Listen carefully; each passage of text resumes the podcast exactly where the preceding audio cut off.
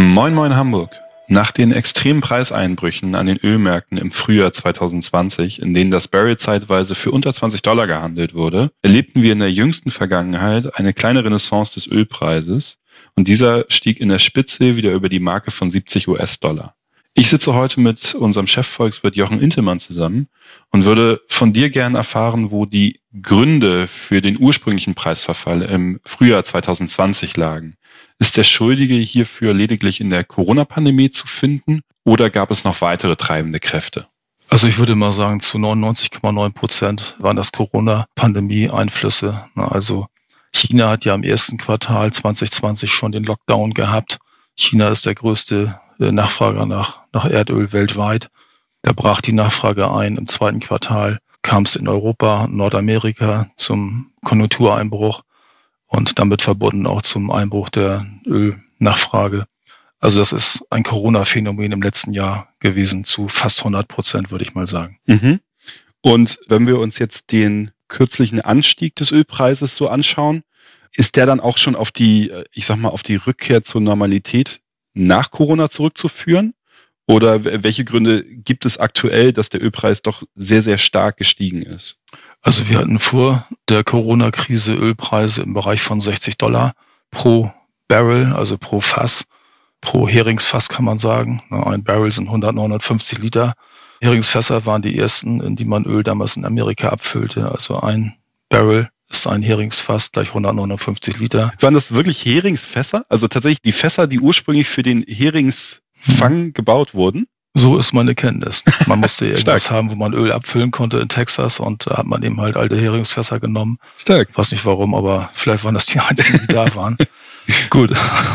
Also wir hatten 60 Dollar pro Fass als Marktpreis, also für, für das Nordseeöl-Brand äh, vor der Krise und wir sind im, in der zweiten Jahreshälfte letzten Jahres wieder in diese Region hochge, hochgeschwommen, sage ich mal. Das ist eigentlich so der Normalpreis gewesen, den man, den die meisten erwartet hatten. Ja gut, und dann ging es zum Jahresende kräftig rauf. Gesteuert, würde ich mal sagen, hat hauptsächlich die OPEC Plus. Na, OPEC ist ja das Ölkartell. Und OPEC Plus ist das Ölkartell erweitert um vor allen Dingen Russland. Mhm. Mexiko ist noch dabei, Aserbaidschan. Und die haben versucht, den Ölpreis noch ein bisschen höher zu steuern. Ja, und dann hatten wir, was du eben sagtest, Anfang diesen Jahres die 71 aufleuchten. Da kamen noch so ein paar Effekte dazu. In den USA gab es eine Kältewelle, die reichte runter bis an den Golf von Mexiko. Ja, die Ölförderung in Texas war zeitweise lahmgelegt und das ist nicht wenig, was Texas fördert. Dazu kam noch ein Anschlag in, in Saudi-Arabien vor einigen Wochen. Und Hauptgrund war aber, dass Anfang März die OPEC Plus nicht die Ölförderung wieder ausgeweitet hat oder ausweiten wird. Die OPEC Plus hat beschlossen, diese Förderbegrenzung auch im April noch aufrechtzuerhalten. Und diese drei Effekte haben dazu geführt, dass wir dann ruckzuck über der 70-Dollar-Marke gewesen sind.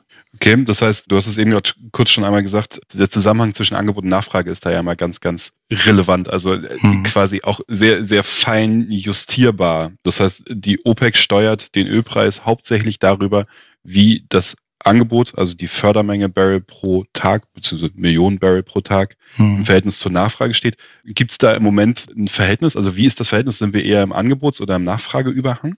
Also aktuell schätzt man fehlen zwei Millionen Barrel pro Tag. Mhm. Das heißt, das ist ein Nachfrageüberhang, der wird befriedigt aus den Lagerbeständen. Die Lagerbestände sind immer noch relativ hoch gewesen, aber Momentan wird weniger gefördert als verbraucht. Mhm. Das heißt, solange der Nachfrageüberhang besteht, gehen wir auch eher von preistreibenden Tendenzen für den Ölpreis aus?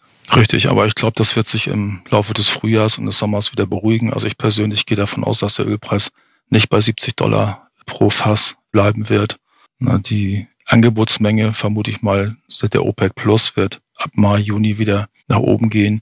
Die Amerikaner werden wieder mehr fördern und die Nachfrage wird sich wahrscheinlich irgendwo auf dem Level einpendeln, wo wir aktuell sind. Dann haben wir, wie gesagt, noch die, die Lagerbestände, die dazukommen können.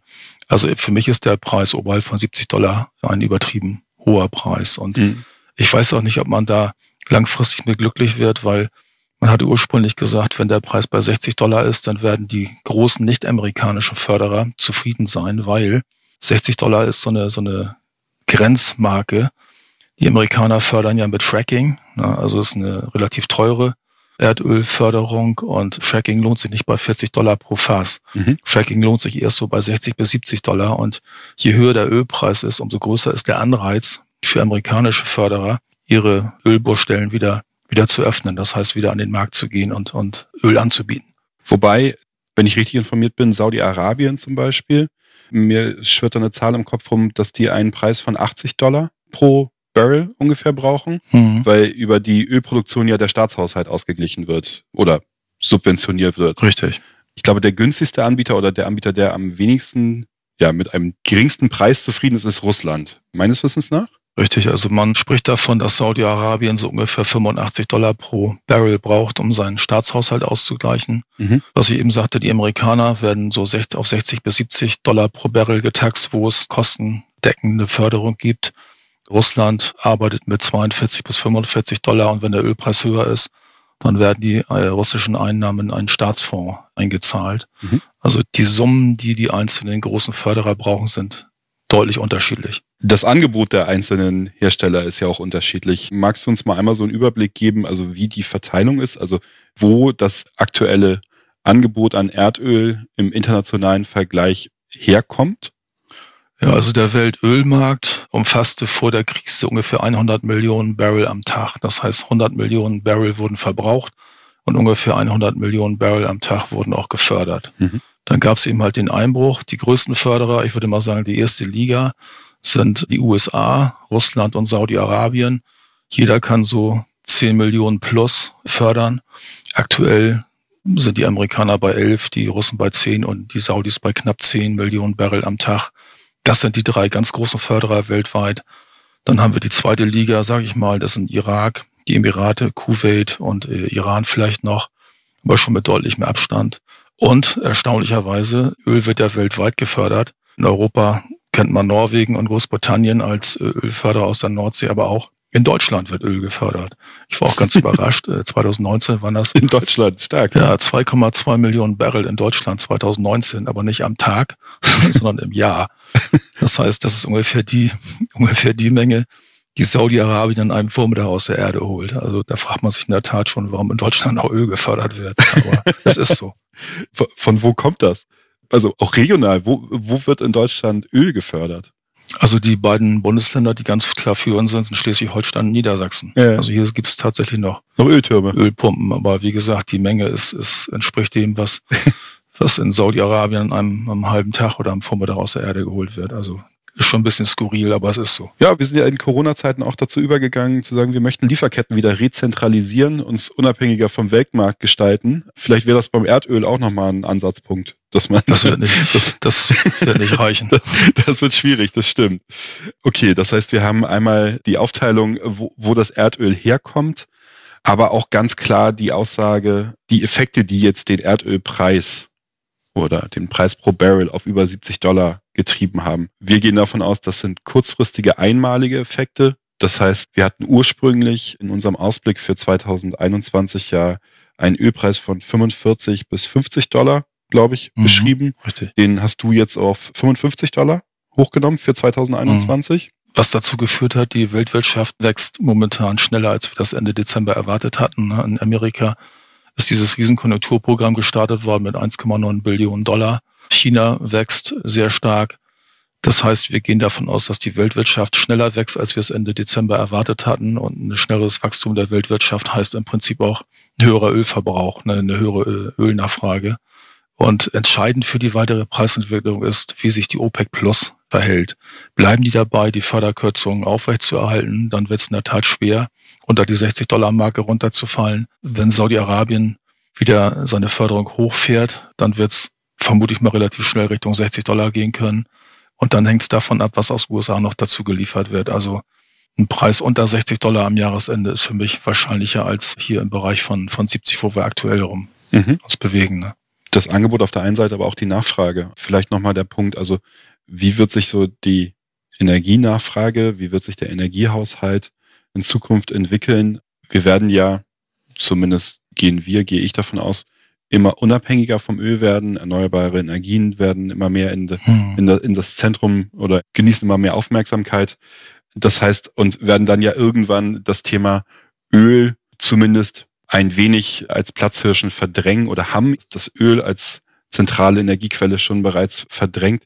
Das heißt, wie wird da so die Entwicklung in Zukunft voranschreiten? Also wie verhält sich das Thema Nachfrage nach Erdöl in Bezug auf nachhaltige Energien? Das ist die Diskussion um, um Peak Oil. Peak Oil nennt man ja die maximale globale Erdölförderung. Und man ist eigentlich davon ausgegangen, dass diese maximale Erdölförderung in den 20er oder 30er Jahren erst erreicht wird.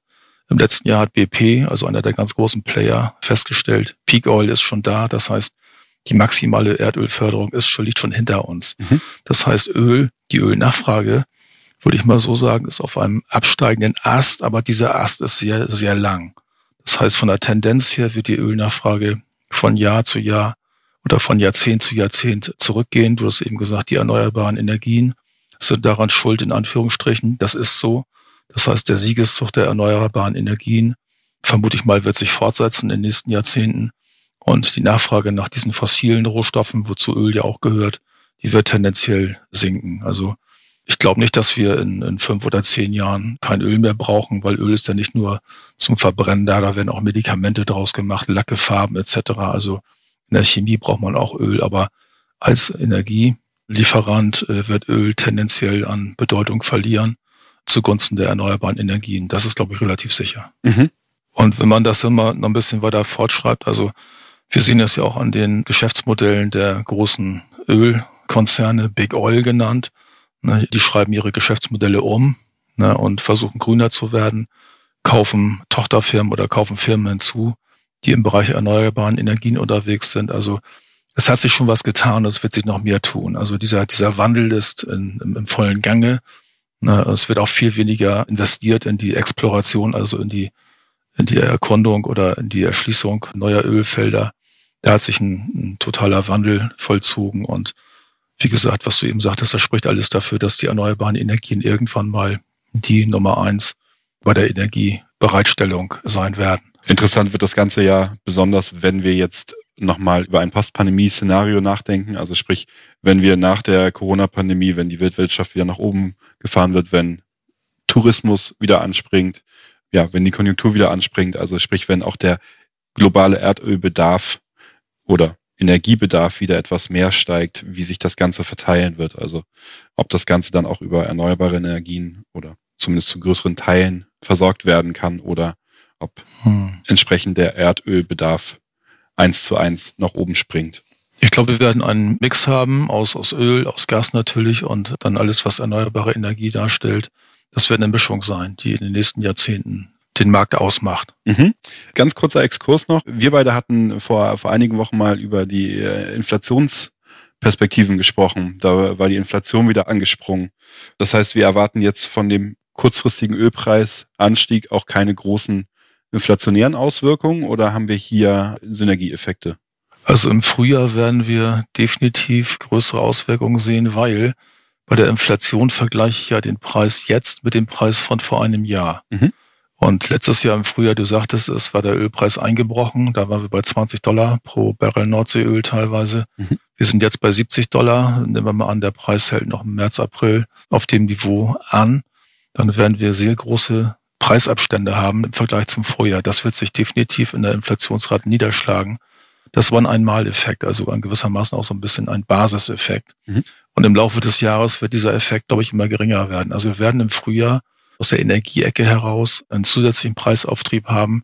Gleichwohl glaube ich nicht, dass die Inflationsrate aus dem Ruder läuft. Wir werden im Sommer auch mal Werte über zwei haben, das glaube ich relativ sicher. Inflationsraten über zwei.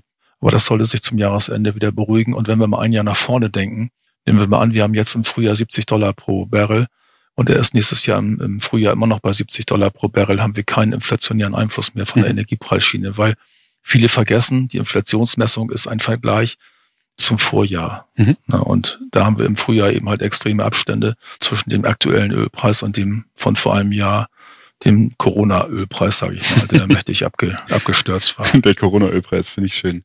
Jochen, ich fasse noch einmal ganz kurz zusammen. Du hattest berichtet, dass nach dem extremen Preisverfall in den Ölmärkten 2020 wir jetzt eine, ja, ein, ein, ein Wiedererstarken des Ölpreises von zum Teil Preisen über 70 Dollar pro Barrel bekommen haben. Das ist allerdings zurückzuführen auf größtenteils auf Einmaleffekte, wie wir, du hattest es genannt, mit dem extremen Winter in den USA, an dem Anschlag in Saudi-Arabien und dass wir generell einen Nachfrageüberhang aktuell haben, der aus den Lagerbeständen befriedigt wird. Trotzdem sehen wir den US-Dollar Ölpreis bei ungefähr 55 Dollar in der Mitte für 2021.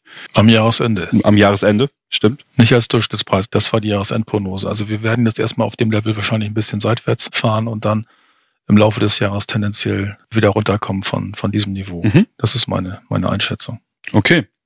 Dann vielen Dank für das Gespräch und vielen Dank für die Ausführungen zum Ölpreis. Wenn Sie Fragen oder Anregungen haben, besuchen Sie uns gerne auf www.haspa-kapitalmarkt.de. Dort finden Sie auch eine sehr detaillierte Ausarbeitung zum Thema Erdöl, die Jochen Intemann dort eingestellt hat.